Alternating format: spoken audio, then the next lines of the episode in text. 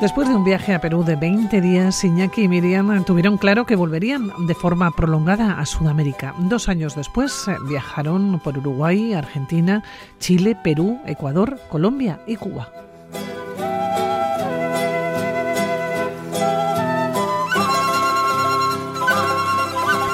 Improvisación y el transporte terrestre fueron los protagonistas del recorrido con una mochila de 8 kilos cada uno. Aterrizaron en Buenos Aires durante casi dos meses.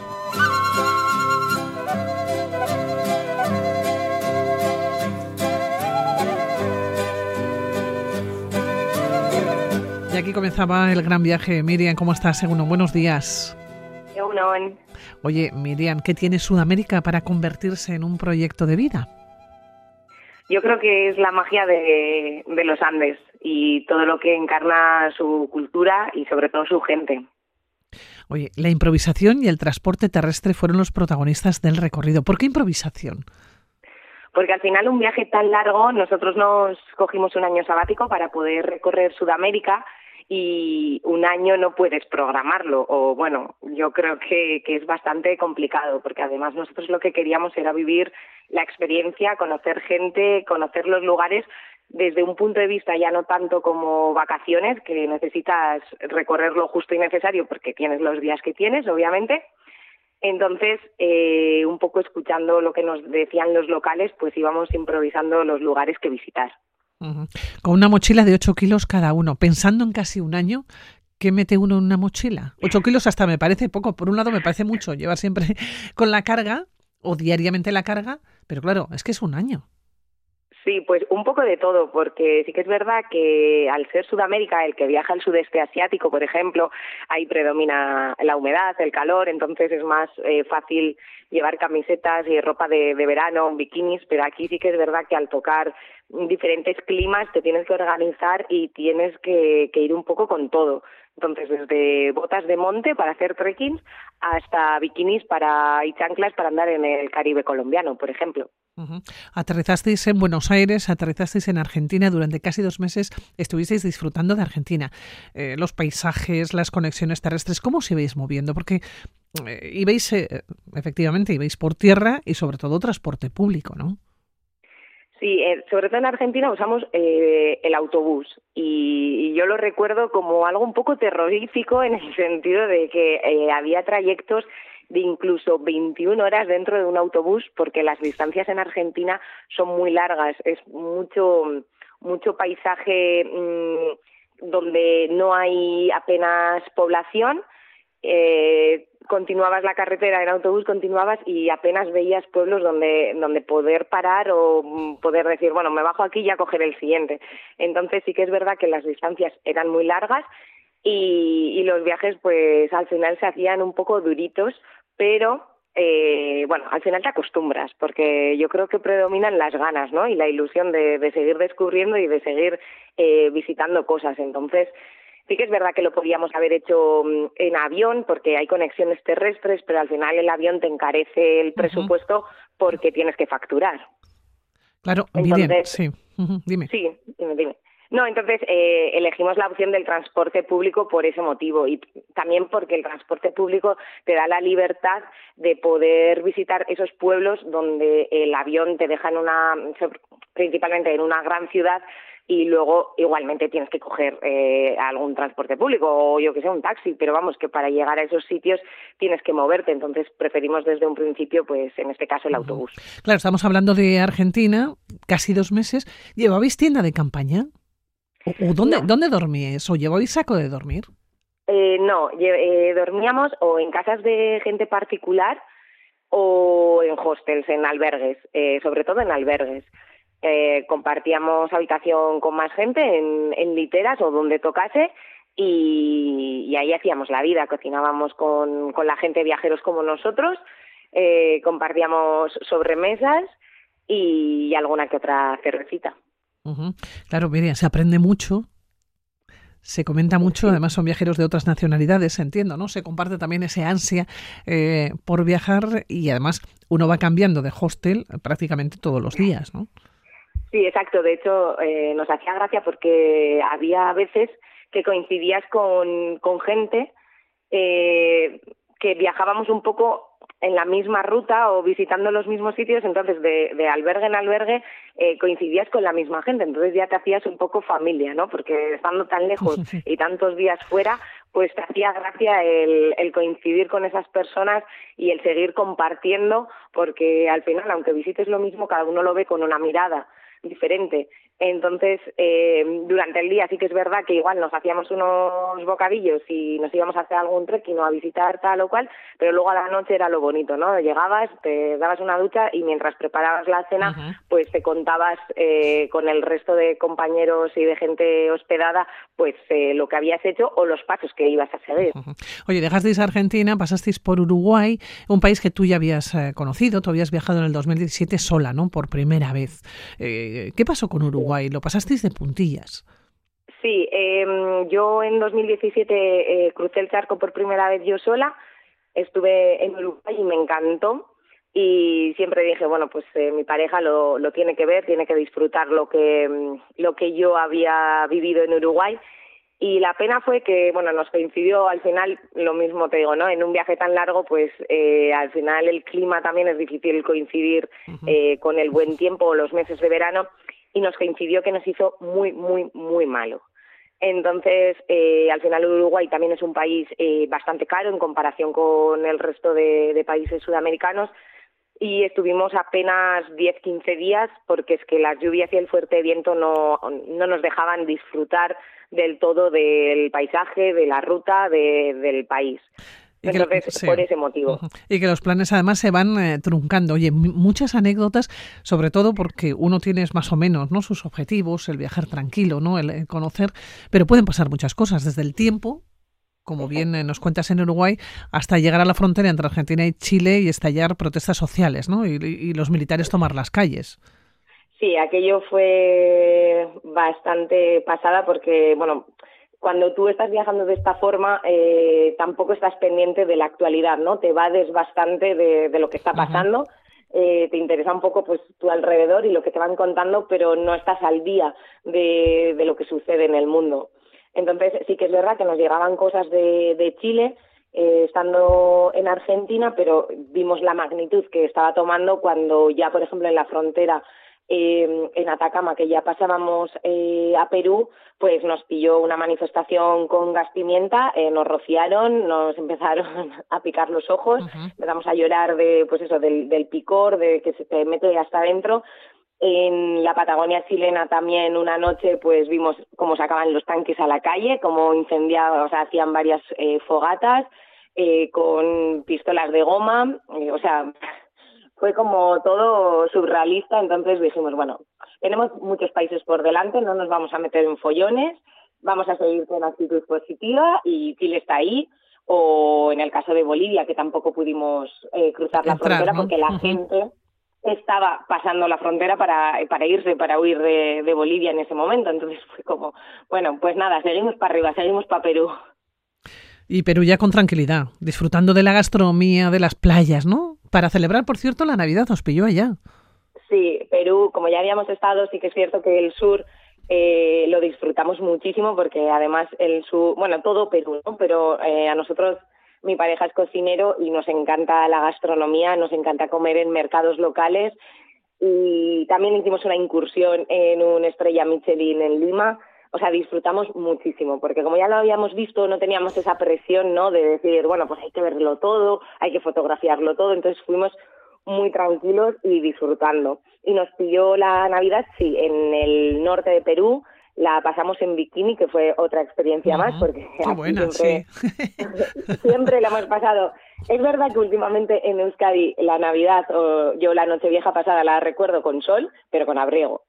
Entonces, eh, darse un bañito y, y disfrutarla de esta manera tan lejos de casa y los dos, pues la verdad que, que nos lo montamos bastante bien. Y lo mismo en Perú, la Navidad coincidimos con unas chicas de Valladolid que ya habíamos coincidido en el sur de, de Perú con ellas y justo coincidimos y bueno, pues estuvimos jugando al bingo, a los seises y, y, disfrutando de una noche diferente. Fíjate, Miriam, decías eh, que no, no hay que obsesionarse con, hay que verlo todo. Y quizás es el gran error del turista, ¿no?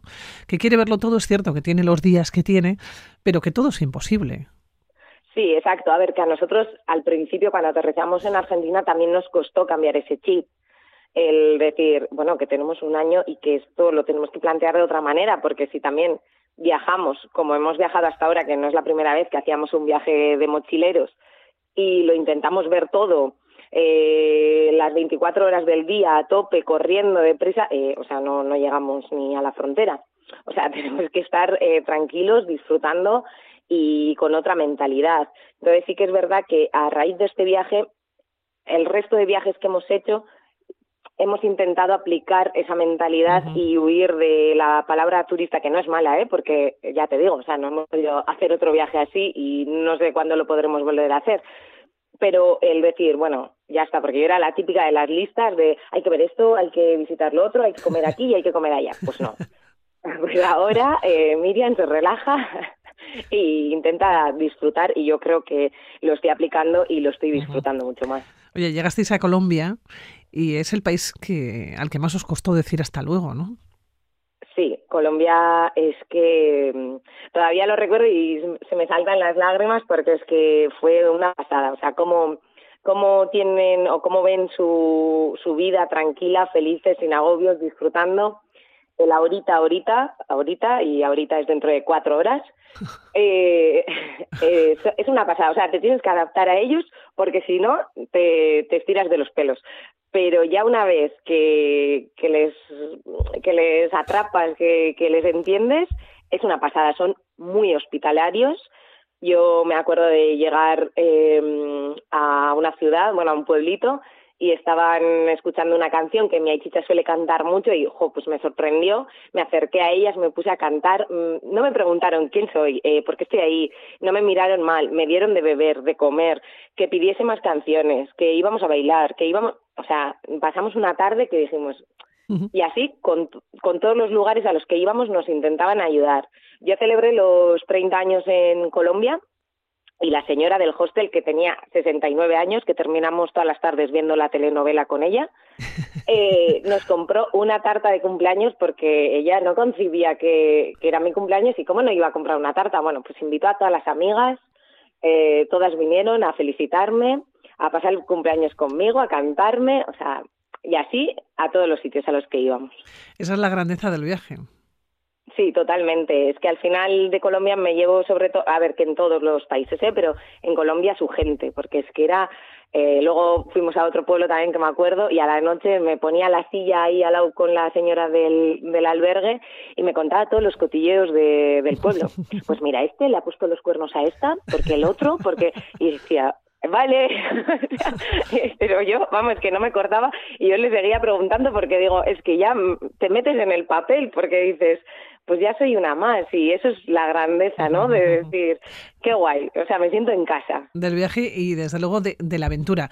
Dijisteis adiós a Colombia, llegasteis a Cuba, no estaba en el estadio inicial, ¿no? De países para visitar, pero surgió y allá os plantasteis.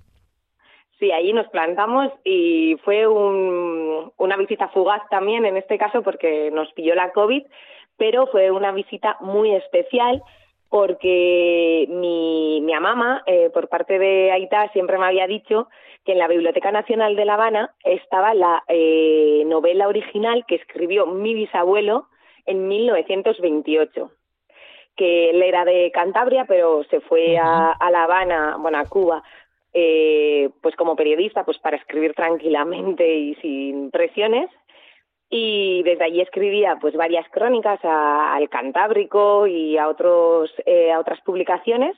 Y nada ahí fuimos. Pedí a ver si me podían buscar el libro que yo no las tenía todas conmigo por si bueno pues al final de 1928 pues ha, ha llovido bastante. Y, y me sacaron el libro y fue súper bonito el, el poder tenerlo en mis manos apenas lo pude abrir porque ya está súper hecho polvo y con su nombre y no sé, un, como atar una historia porque él era periodista, yo soy periodista y, y fue muy bonito ese momento de, de, reencontrarnos porque bueno, luego volví a España y le mataron las tropas franquistas y ahí se terminó todo, pero, pero fue muy chulo pues cerrar así y no cerrar con que tuvimos que huir porque llegó el COVID y no había aviones de vuelta para España. Un año de viaje que se truncó a los seis meses.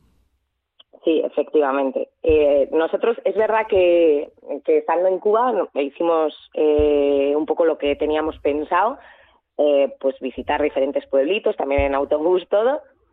Y sí que ya ahí nuestras amas nos empezaron a decir que la cosa se estaba complicando. Nosotros en Colombia, ya en Bogotá, los últimos días, ya empezamos a oír algunas cosas y sí que es verdad que nos preguntaban los colombianos eh, ¿vosotros venís de España? ¿De dónde venís? Porque allí las cosas están muy mal, pero bueno, de eso que dices, bueno, a ver, ni vengo de España, perdón, ni, ni sé lo que está pasando realmente. Y ya en Cuba, casual, casualidad, en uno de los pueblitos en Trinidad, eh, cerraron todo el día siguiente nosotros, o sea, imagínate en qué fase del viaje estábamos pensando que era fiesta nacional, que por eso cerraban todas las tiendas, todos los restaurantes, todo, o sea, y hasta que le preguntamos a la chica donde nos hospedábamos con ella, nos dijo que había tres italianos que, que bueno, estaban en cuarentena porque tenían COVID. Y ahí sí que dijimos, ostras, pues igual esto se está complicando. Pero bueno, pues los italianos vienen de Italia, eh, nosotros, o sea, no, no tenemos ningún síntoma, no, es que tampoco ni hablábamos de síntomas, o sea, ya te digo, no, no, no, no, no, no estábamos al 100% de, de qué es la COVID, ¿no? Y ya en otro de los pueblos nos encontramos casualmente eh, con unas conocidas de, de aquí, de, del pueblo de donde es mi marido, de Hermoa, y nos dijeron, oye, chicos, eh, ¿vosotros qué planes tenéis? Y nosotros, no, no, pues de aquí, bueno, pues nos vamos a Panamá o nos vamos a Costa Rica o ya, ¿sabes? Y nos dijeron, a ver, las cosas se están complicando, o sea, tenéis que, yo creo que tendríais que volver. Y justo en el hotel, que ahí sí que estábamos en un hotel, el chico, el director del hotel era de Asturias y nos dijo, todos los, eh, todos los canadienses se están yendo, están fletando autobuses ya para La Habana para irse para Canadá. Y ya cuando vimos eso y que ya parecía que iba en serio, ya dijimos, bueno, vamos a intentar volver. Pero nos, eh, o sea, no, no había aviones, no, no sabía, o sea, Iberia no puso aviones, el otro tampoco, el, o sea, y decíamos, claro, pues ahora cómo volvemos. Y al final se portaron súper bien, porque yo siempre digo que hay más gente buena que mala en el mundo, aunque siempre a veces se nos queda la mala eh, en la mente. Y los de Aeroméxico, creo que se llamaba la, la aerolínea, pusieron bastantes aviones para Madrid, sobre todo de cara a los europeos, pero para Madrid. Entonces, en ese sentido, a nosotros nos vino súper bien. Y nada, volvimos y, y, nosotros, bueno, pues ahora volvemos, cogemos eh, un coche alquiler, paramos en no sé dónde, nos comemos un menú del día, ¿sabes? Como, como si todo estuviese abierto. Y estaba, y estaba todo cerrado, Miriam. Todo cerrado. es que bastante que en una gasolinera nos dieron una barra de pan y un poco de jamón.